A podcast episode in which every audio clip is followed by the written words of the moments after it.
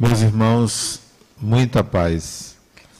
A vida do ser humano, compreendida entre o nascer e o morrer do corpo físico, é muito pequena, muito pobre para oferecer ao próprio indivíduo as respostas de que ele precisa para as suas grandes indagações. Todo ser humano tem muitas dúvidas dúvidas a respeito de si mesmo, dúvidas a respeito da vida, do comportamento. Todo ser humano possui dificuldades, complexos, insegurança, inabilidades diversas. É natural que isto aconteça com todo mundo. E o espaço ou o tempo de uma vida não é suficiente para oferecer essas respostas, precisaríamos de muito mais tempo. E talvez, pelas ocupações que nós temos, pelo trabalho, ou por tudo que a própria vida exige, não daríamos conta de responder a tudo. Daí a necessidade de entendermos que, enquanto os nossos horizontes ficarem restritos a uma vida, nós continuaremos com essa angústia nós continuaremos com vazios existenciais, continuaremos com muitas dúvidas para resolver, porque seguimos um padrão, seguimos uma rotina de vida caracterizada por preocupar-se com a subsistência do corpo, caracterizada por dar satisfações à sociedade, caracterizada também pelas relações interpessoais, resta muito pouco tempo para se buscar as respostas de que precisamos. Então, se ampliarmos o nosso, o nosso horizonte para mais de uma encarnação ou para a eternidade, talvez a gente conseguisse responder com muito mais propriedade algumas perguntas na atual encarnação. A principal delas, a principal pergunta é, que a gente deveria obter a resposta seria ou é: para que eu existo? Para que a minha vida? Para que esta vida? Para que esta existência? Qual é o propósito da existência? O que, que me cabe viver? O que, que eu tenho que fazer? O que é o existir? Isso, talvez, o conjunto dessas perguntas é o principal tema de todo ser humano. Enquanto nós ficarmos achando que o tema principal da vida é arranjar um emprego ou arranjar um parceiro ou uma parceira, vamos esquecer de que há algo muito mais importante, muito mais profundo a ser respondido. Porque nós vamos encontrar pessoas que têm muita coisa, que alcançou muito mais do que um parceiro, do que patrimônio, dinheiro, lazer, alegrias, o vazio vai continuar, o vazio continua. Então, a, a resposta a essa questão sobre para que eu existo, ela é profundamente importante para todo ser humano. Só que as filosofias, as religiões oferecem respostas, mas mesmo assim ainda há dúvidas. E essas dúvidas, elas só serão respondidas se nós ampliarmos o horizonte. A dificuldade é aceitar a morte. A dificuldade esbarra quando você lembra de um ente querido que já faleceu, seu pai, sua mãe, seu avô, sua avó, ou qualquer outra pessoa, um filho, ou um irmão, irmã, ou um companheiro, uma companheira. Quando você se lembra dessa pessoa, você faz assim: cadê? Onde está? A pessoa já não existe mais nesse mundo. Então você fica com a dúvida: como assim eu tenho que pensar em várias vidas se eu estou aqui e Fulano se foi e não convive mais comigo?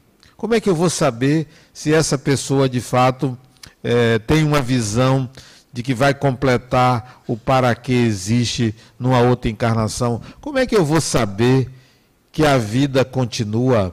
Como é que eu vou testar isso? Todo mundo tem dúvidas. Então, fica difícil você é, transcender, pensar em várias encarnações, se você não equacionou a questão da morte. A morte ainda é uma barreira, ainda é um dificultador, a morte ainda assusta, a morte ainda é temida, ninguém quer, ninguém aceita, ninguém pensa na morte é, tão tranquilamente assim, é só uma passagem. Ainda o tabu é muito grande. E nós precisamos é, dissolver esse tabu, perder esse medo, compreendendo o que é o morrer. E mais ainda, é necessário morrer, mas não a morte biológica, ainda encarnado, ainda consciente, sem nenhuma doença, sem se aproximar da morte biológica, é preciso que você aprenda a morrer. O que é aprender a morrer? O que é a morte da pessoa? O que é a morte do personagem? Esta morte necessariamente deve acontecer em vida. Você não deve esperar a morte biológica para experimentar a morte em si.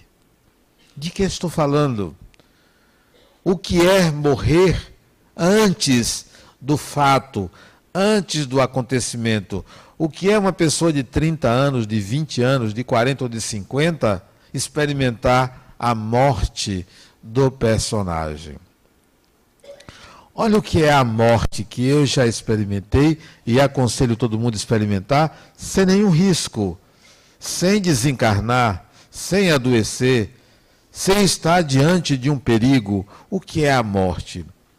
A reflexão sobre o morrer, sobre o experimentar a morte, começa assim: o que é que eu tenho?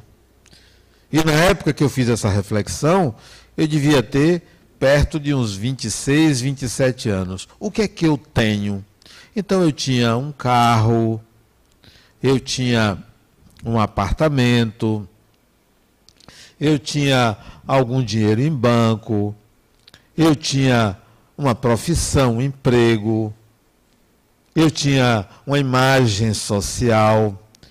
Então, eu fiz um inventário do que, que eu possuía, do que, que estava sobre o meu poder, o que, que eu poderia dispor.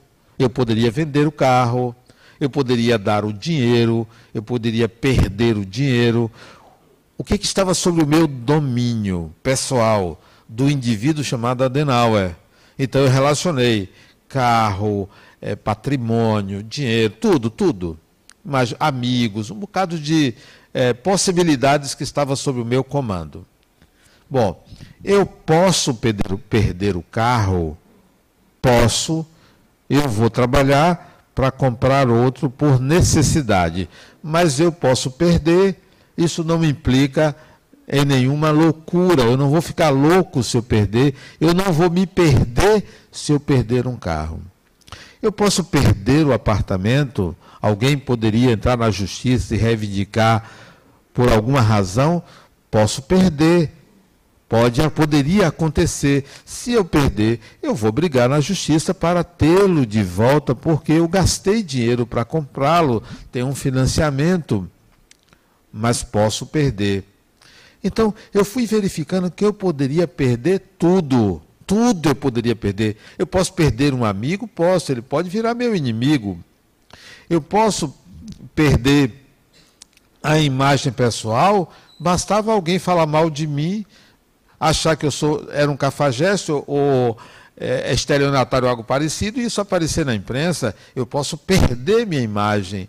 Como eu ficaria, eu, Adenauer, sem a posse de nada disso, sem ter o domínio de nada disso, se eu perdesse até a minha reputação no ambiente familiar, se eu perdesse, como eu ficaria?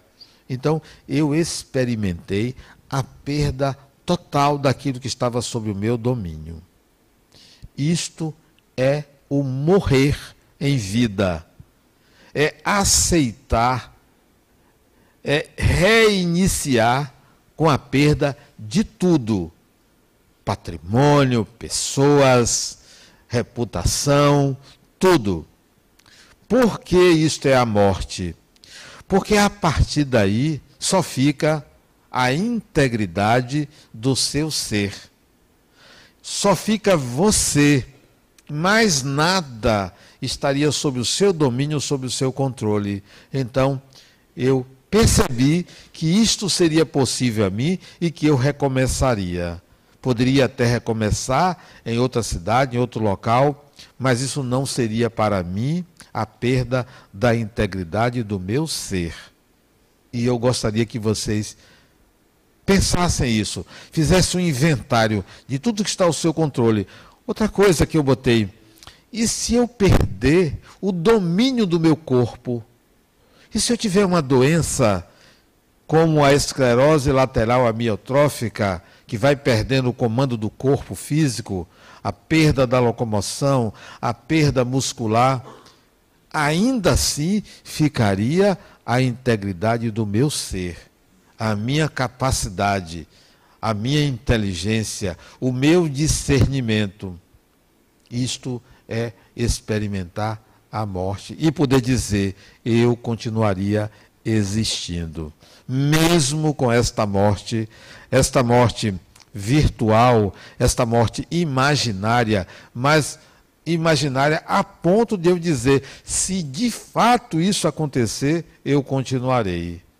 Eu não irei dar um tiro na cabeça, eu não irei perder o equilíbrio do meu ser, porque tudo isso que está sob o meu domínio, tudo isso que está sob o meu controle é circunstancial, é exterior, porque a única coisa que está sob o meu controle é a minha existência interior, é o meu sentir, é o meu ser, é a única coisa que ninguém me tiraria, porque o mais eu poderia perder. Experimentar isso sem medo. Aceitar isso conscientemente, dizendo para si mesmo: se Deus, se a vida, se o Criador fizer isso, vai se deparar com a minha consciência de mim mesmo, com a minha existência e eu vou recomeçar. Se você fizer isso, você vai poder dizer: o personagem que eu sou, a pessoa que eu apresento ao mundo, o Adenauer pode morrer sem problema nenhum. Eu me, me desapeguei desta pessoa, porque além de ser Adenauer, eu sou eu mesmo. Eu sou um espírito. Eu aceito a morte do personagem. Eu aceito a morte de Adenauer. Ora, vamos imaginar que eu vá, pra, vá dormir e desencarne dormindo. Desencarne dormindo. O que é, para mim, uma benção. Desencarnar dormindo. Ótimo. Não dá trabalho à família. Não é? Não vai arranjar médico, hospital, nada. Olha aqui, que defunto maravilhoso. Vai dormir e não acorda acorda no mundo espiritual. É só pedir ao médico um atestado de óbito, médico tem licença para matar, pode botar lá um atestado. Médico é igual a 007. 007 tem licença para matar, médico também tem licença para matar. Então, já psicólogo não tem isso. Eu gostaria de ter, ter essa licença para matar, mas não tenho, só médico. Se eu for dormir e desencarnar e acordar do outro lado, eu não ficarei mais preocupado com o que deixei, com os bens que tive, com a imagem que ofereci, porque isso pertenceu àquele personagem. O que vai ficar, o que eu vou levar, é aquilo que eu sinto e aquilo que eu sou capaz de fazer a partir daquele momento.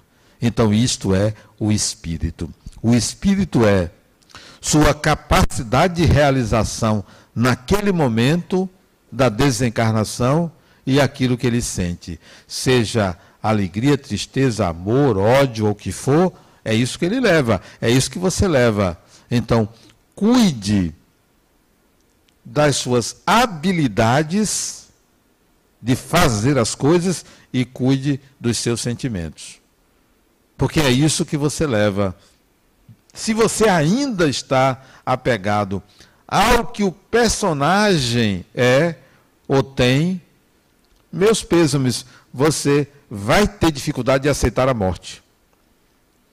Quando você aceita a perda de tudo isso que constitui o que está sob o seu domínio, não vai ter nenhum problema com a morte. Você nem se preocupa com a morte, morte porque você já experimentou de uma outra maneira, sob um outro ângulo.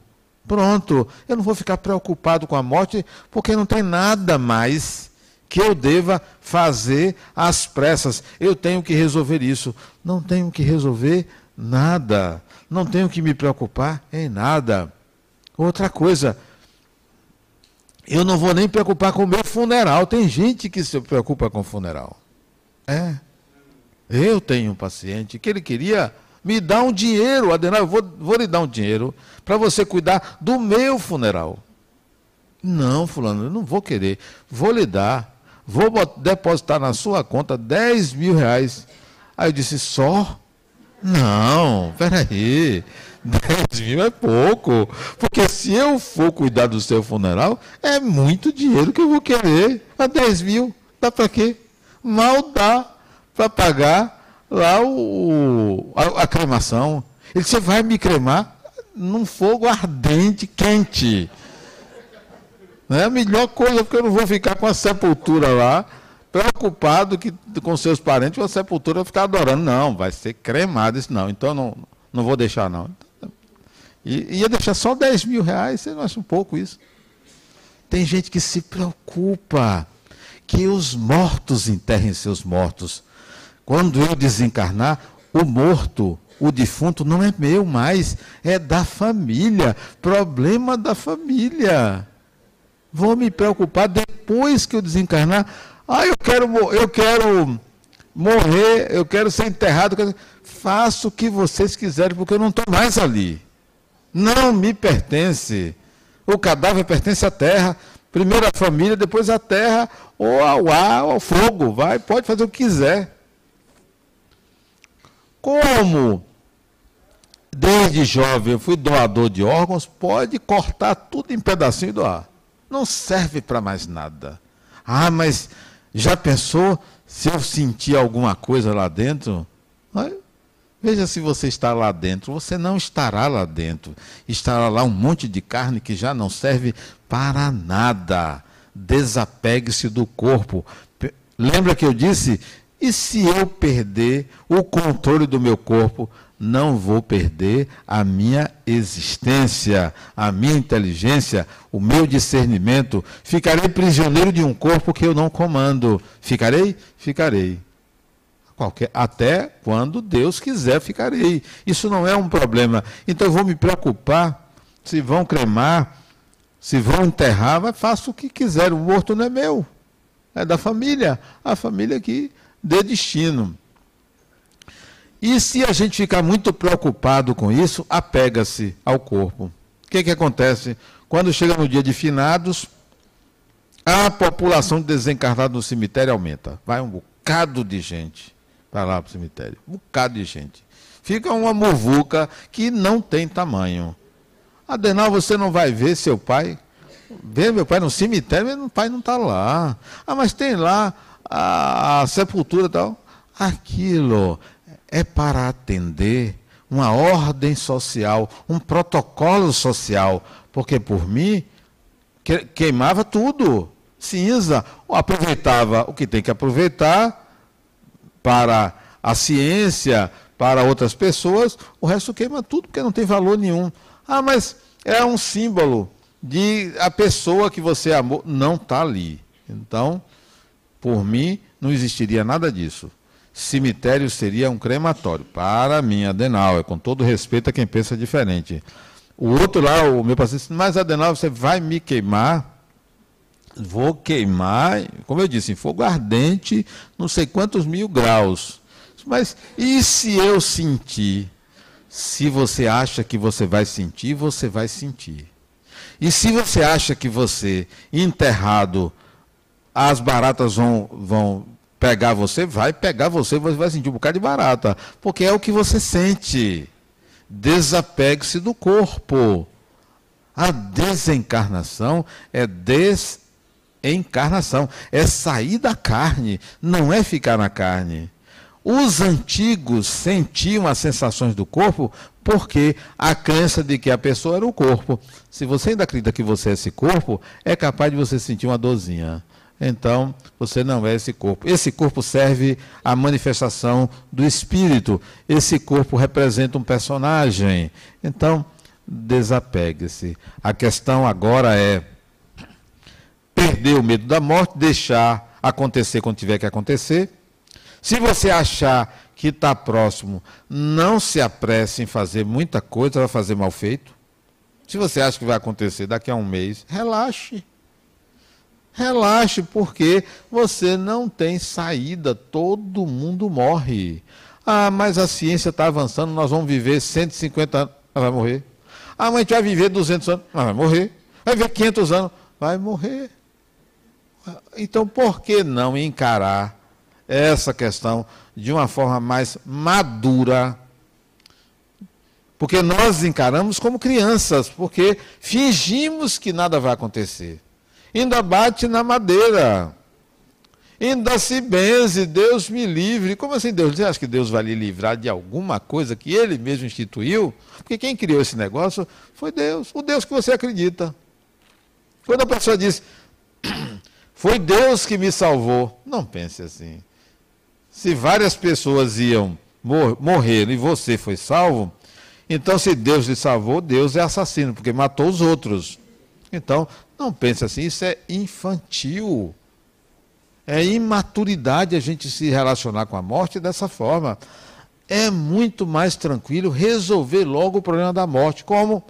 Antecipe a morte da forma como eu estou colocando da forma. Reflita, faça um inventário de tudo que você tem, de todo o seu domínio, e diga: e se eu perder isso? E se eu perder isso? Vá perdendo tudo e diga: bom, mas eu fico, eu continuo, eu existo, eu sou mais do que o que eu possuo. Se você atribuir ao que você possui um valor superior a você, você vai temer a morte, vai se apegar. Eu tenho esposa, eu tenho filhos, e se desencarnarem, eu não posso fazer nada, porque não me pertencem. Não foi eu que gerei, que criei, quem criou foi Deus. Todo mundo morre. Se morrer antes de mim, foi como eu também irei. Não é algo que eu diga, se você morrer, a minha vida não tem sentido. Claro que tem sentido. Não é uma pessoa, não é uma obra, não é meu patrimônio. Que dá sentido à minha vida? O que dá sentido à minha vida é a descoberta do para que eu existo. E esse para que eu existo que você tem que descobrir, ele não pode ser algo restrito ao tempo de uma encarnação. Tem gente que pensa assim: eu vim, eu tenho uma missão na Terra. Todo mundo tem uma missão na Terra, todo ser humano. A minha missão, eu acho que eu nasci para ter uma creche, para construir uma creche. Não entendeu ainda que é, a missão de uma pessoa não é simplesmente algo pontual. A sua missão é descobrir para que existe e essa condição lhe levar a muitas realizações, não de uma creche ou tão somente de uma creche, ou qualquer que seja o aspecto que você entenda da vida que você deve fazer algo para se melhorar. Vai ser sempre pouco, não é uma coisa restrita, não é num campo só. Quando nós reencarnamos, a reencarnação não é assim. Eu sou esta pessoa, vou reencarnar e vou voltar a ser essa pessoa. Não. Por quê? Porque existem tendências, tendências próprias e condições de vida. Essas condições de vida precisam ser conhecidas. Olha uma condição de vida que a maioria desconhece.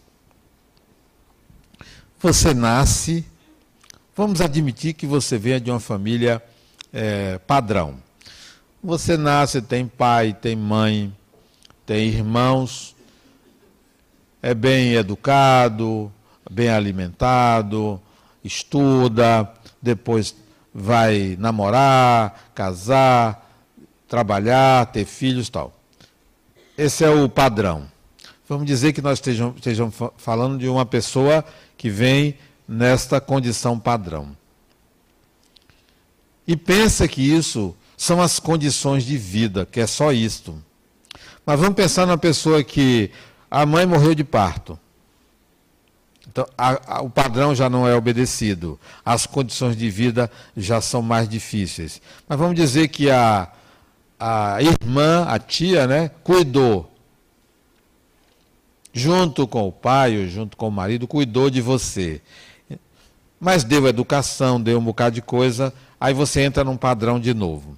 Mas vamos dizer que você foi órfã, no orfanato, foi adotada, já sai do padrão mas sempre terá certas condições de vida. Eu não estou me referindo ao que sai fora do padrão, nem a que está no padrão. Tem certas condições de vida que a maioria dos seres humanos desconhece, precisa saber, porque quando souber, a vida fica mais simples. A morte já não é um problema, e sabendo dessas condições de vida, você encontra mais facilmente o para que existe. Quais são essas condições de vida? São muitas condições, desconhecidas. Muitas. E se você conhecer, fica mais fácil. Primeira condição de vida. Primeira, que não é externa. Que não diz respeito a seu pai, a sua mãe, a ninguém. Não diz respeito ao corpo doente, não diz respeito a nada disso. Na sua mente existem determinadas condições de vida que você não tem como fugir. Não é um karma, não quer dizer que você foi uma pessoa boa ou má, essas condições são universais. Todo mundo passa por essas condições de vida. Primeira condição de vida: maternagem. Todo ser humano precisa desenvolver a sua maternagem. Seja homem, seja mulher, seja o que for, precisa desenvolver isso. A partir de certa idade, você precisa analisar como está a minha capacidade materna. Como está a minha capacidade de maternar as pessoas? Precisa desenvolver isso.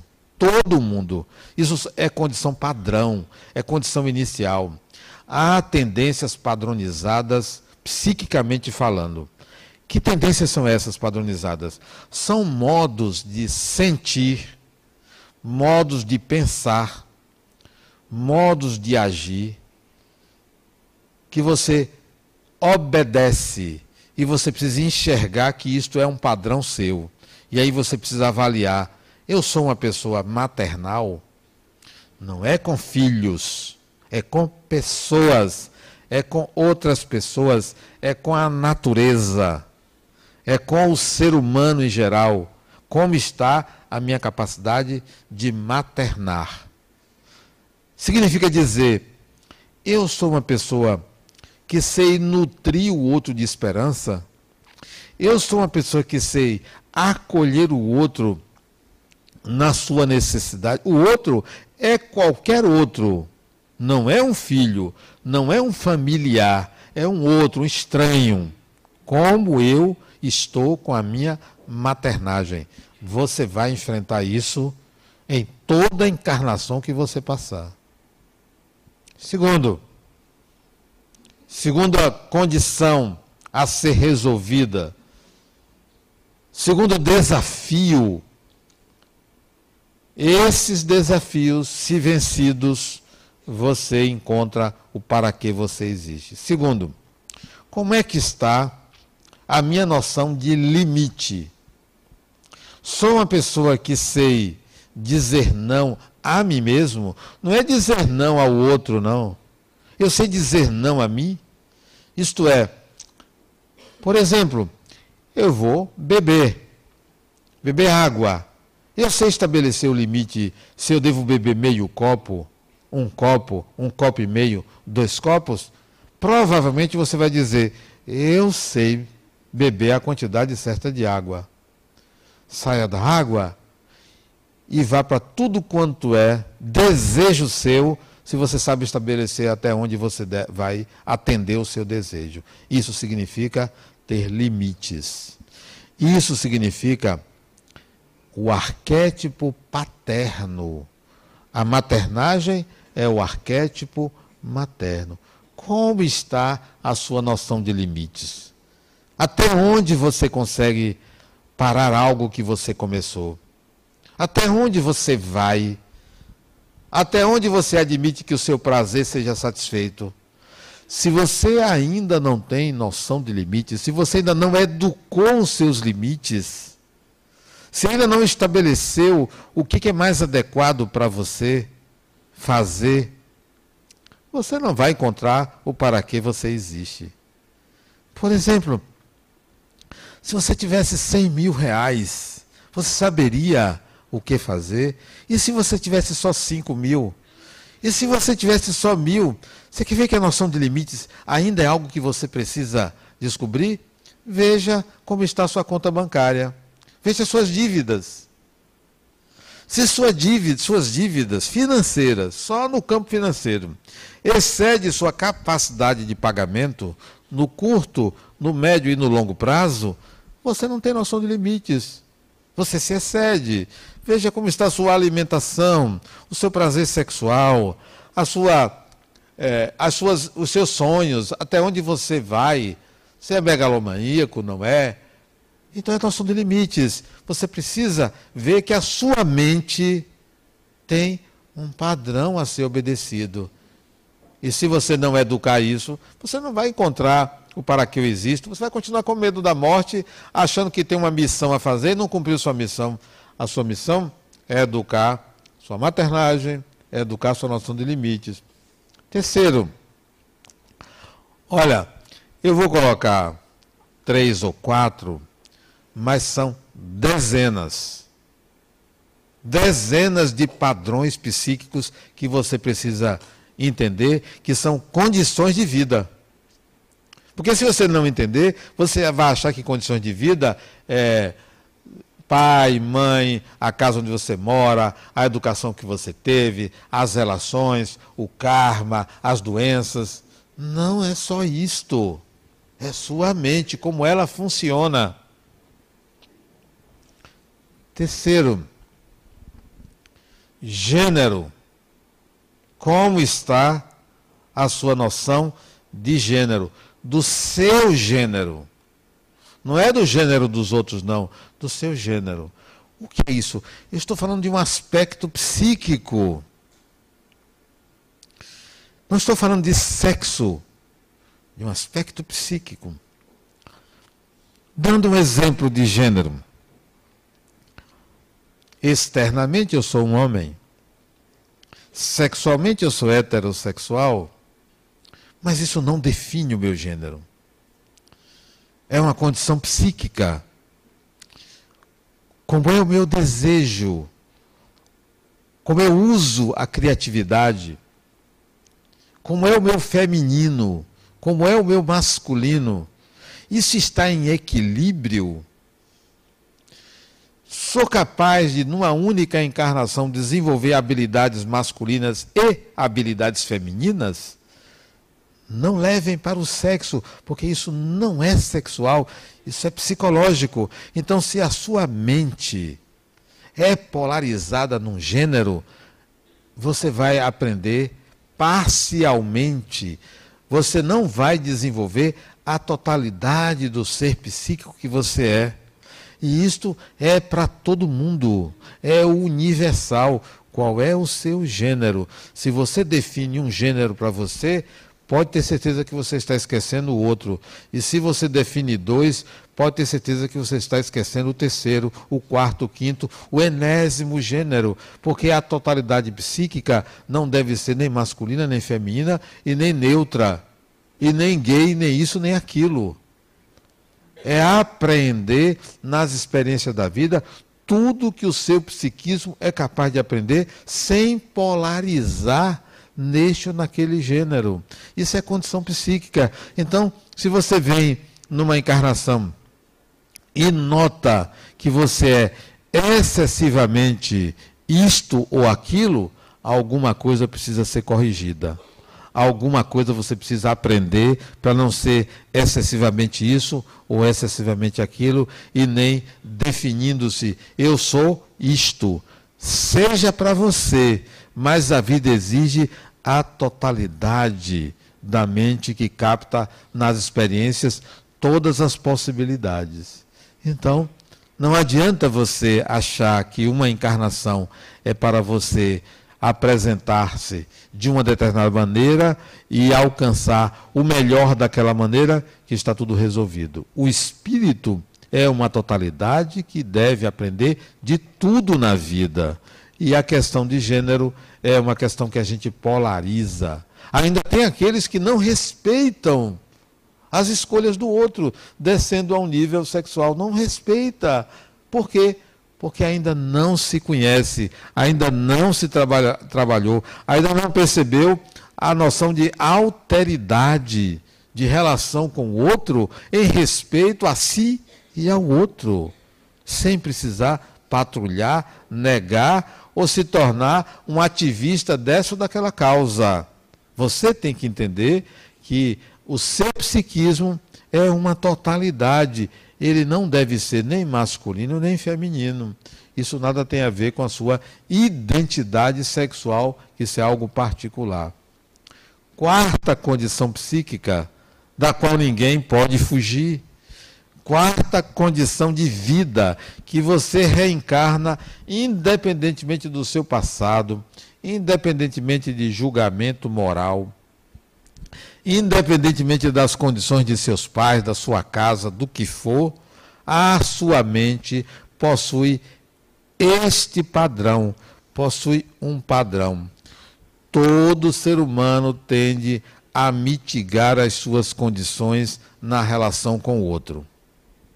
O que é isso? O que é mitigar? Todo ser humano tem o direito de não sofrer Todo ser humano tem o direito de não se sentir inferior. Todo ser humano tem o direito de construir uma personalidade para superar as suas próprias deficiências. Então, você reencarna e já sabe, você vai tender a construir algo melhor para superar a sua inferioridade. Você vai apresentar algo que não é você. você vai ser uma espécie de fake de você mesmo. Principalmente no convívio social, você nunca vai querer mostrar suas inferioridades. Você vai sempre achar que quando alguém diz tudo bem, você tem que responder tudo bem. Não, não está tudo bem. Você vai sempre dizer às pessoas ou mostrar às pessoas que você está ótimo, ótima, e você não está. Todo mundo constrói uma personagem, uma personalidade maravilhosa, como se tudo estivesse bem. Então, isso é uma tendência, isso é uma condição. Você não pode se enganar achando que você é esta pessoa que você apresenta para o mundo. Mas você precisa apresentar para o mundo uma pessoa de bem com a vida. E ainda tem a tendência de você inferiorizar os outros para não sair por baixo. Já conversei com várias pessoas. Uma vez eu fui na casa de um amigo. Não, eu fui contar a ele uma viagem que eu fiz para a Europa. Fui contar para ele. Ele disse, Adenauer, a gente precisa fazer um jantar para você contar. Lá em casa. E foi eu e Rosângela na casa dele. Ele marcou um dia para a gente contar a ele a viagem que nós fizemos à Europa. Uma viagem maravilhosa que nós fizemos. Chegou lá, na casa dele tem um cinema, um cinema. Cinema não, tem um projetor que desce assim do teto, a tela baixa tal, parece um cinema, na sala da casa dele. A sala da casa dele era do tamanho do apartamento que eu morava, a sala. Né? Parecia um ginásio de futebol. Disse, Adela, antes de você falar, isso eram as oito da noite, vamos assistir um filme aqui. E fomos assistir um filme. Né? Eu, ele, a mulher dele, ele chamou os irmãos, os dois irmãos dele, mais uma irmã, e eu querendo falar da minha viagem. Né? É, Fui convidado para um jantar, né? Foi até macarronada. Três molhos diferentes. Tava a comida, 0800, estava gostosa também. Eu fui mais por causa da comida, mas tudo bem. Aí, terminou o filme, um filme rápido, uma hora de filme, então, uma hora e pouco de filme, terminou tal. E aí fomos para a mesa de jantar. Parecia um palácio, uma mesa enorme assim. Aí eu disse, bom, Adenal, você pode contar viagens? Olha, nós começamos. Ele disse, aí ele chegou para a mulher e disse: Bem, quando é que nós fomos à Europa? Aí foram três horas, eles contando a viagem deles. Uma, uma hora da manhã, eu já não tinha mais fôlego para contar nada. E saí dali sem contar nada. E fui para casa. Não sei se Rosângela se lembra disso, ali no Horto Florestal, a casa dele. Só não vou dizer o nome porque tem parente dele aqui assistindo. Gente, você quer contar? Porque você, quando quer contar uma coisa, você quer mostrar que você é melhor do que o outro, né? Olha, eu fui à Europa, né? Na expectativa de que o outro não tenha ido, né? E se tem, se foi, não foi aonde você foi, não viveu o que você viveu, e se a pessoa disser alguma coisa, você diz algo melhor para ficar por cima, não é assim? Essa é uma condição de vida de todo ser humano. Não é só você, não sou eu. Você já parte disso aí. Todo ser humano é assim. Como você vai resolver isso? É por isso que o Espiritismo prega a humildade. Mas é difícil por causa dessa tendência a mostrar uma persona que não é você. Todo mundo faz isso. Então, condição de vida, quarta condição de vida, difícil de ser eliminada. Como dissolver esse personagem lindo e maravilhoso, bem-sucedido, que você tende a mostrar ao mundo porque você simplesmente não é você. Eu sou simplesmente eu. Seja simplesmente você. Isso é o melhor que você pode fazer para sair dessa escravidão de ter que mostrar a todo mundo que você está por cima, que você está melhor, que você está bem. Eu toda quinta-feira vou à minha fono, né? E eu sou o mais velho que vai na fono. Eu tenho 64 anos. E, na, e lá é uma clínica, tem vários fonoaudiólogos, deve ter talvez uns 10. E só vai criança, né? De 3 anos, 4 anos, 5 anos. E eu chego lá, né? Chego lá, né? Aí teve uma vez que a mocinha da recepção, tá, não era o meu horário, eu fui no outro horário, era outra. Aí eu entrei, sentei, e estava lá um bocado de de, mães né, levando seus filhos, né?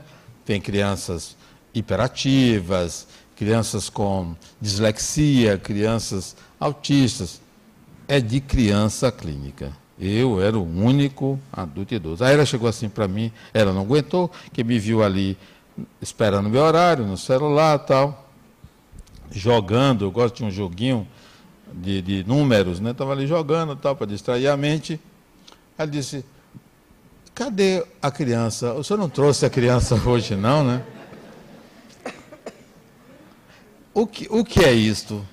Eu poderia dizer assim, não, mas. Ou me esconder, para não parecer uma inferioridade, né? Ser eu o cliente. O que, que eu fiz? Cheguei para ela e achava, achei a sala, né? Você não me acha uma criança? Eu também sou uma criança. Sou eu o cliente. E dei risada, ela também deu risada. Eu fiz assim, porque não há por que você se inferiorizar se você está ali por você. Eu não estou ali para fazer bonito. Se alguém me encontrar ali. Aliás, um até me encontrou. Adenal, o que você está fazendo aqui? Um paciente meu Aí eu disse, ó, oh, aproveitando, o cheque que você me deu foi devolvido. Ah, não perdi a viagem. Foi bom ter encontrado ele. O cheque que você me passou foi devolvido. Esse, ah, eu percebi. Ah, você percebeu e nem ligou para mim. Mas ah, foi, tinha fundos. Tinha fundos o cheque dele. Foi por um outro motivo que nem foi ele que errou, nem foi eu que errei, foi o banco. Né? Ele disse ele, não, eu estou eu tô aqui na fono, aqui na sala vizinha, na fono. Você fazendo fono? Por causa do aparelho, né? Por causa do aparelho, fiz fazer fono. Você não precisa se mostrar por cima em tudo da sua vida. Seja você. O outro que elabore. O outro que pense o que quiser a seu respeito. Desapegue-se de uma persona bem-sucedida. De uma persona de alguém que não pode dizer onde está, o que faz, o que é, o que quer. Está sempre tendo que se mostrar perfeito, bonito, saudável, é, bem-sucedido. Não desapegue disso. Isso é condição de todo ser humano, condição de vida. Eu falei quatro, mas são dezenas que você precisa conhecer. Por falar nisso, está em confecção o meu próximo livro e ele trata disso. Ele trata exatamente de 24 condições psíquicas que a vida nos coloca e a gente precisa dar conta dessas 24. Por que 24? Doze mitos representam essas condições. Doze mitos masculinos, doze mitos femininos. Vocês vão ter a oportunidade de ler. Se a editora quiser, a diretora da editora está aqui ao meu lado. Se ela quiser, no mês que vem a gente publica esse livro e vocês vão ter a oportunidade de, de entender quais são essas condições de vida que independem dos fatos externos, independem do passado. Não tem nada a ver com karma, com moral, com doença, com bem e com mal. Tem a ver com condições psíquicas a que todo ser humano está sujeito. Quando sair, boa leitura e muita paz.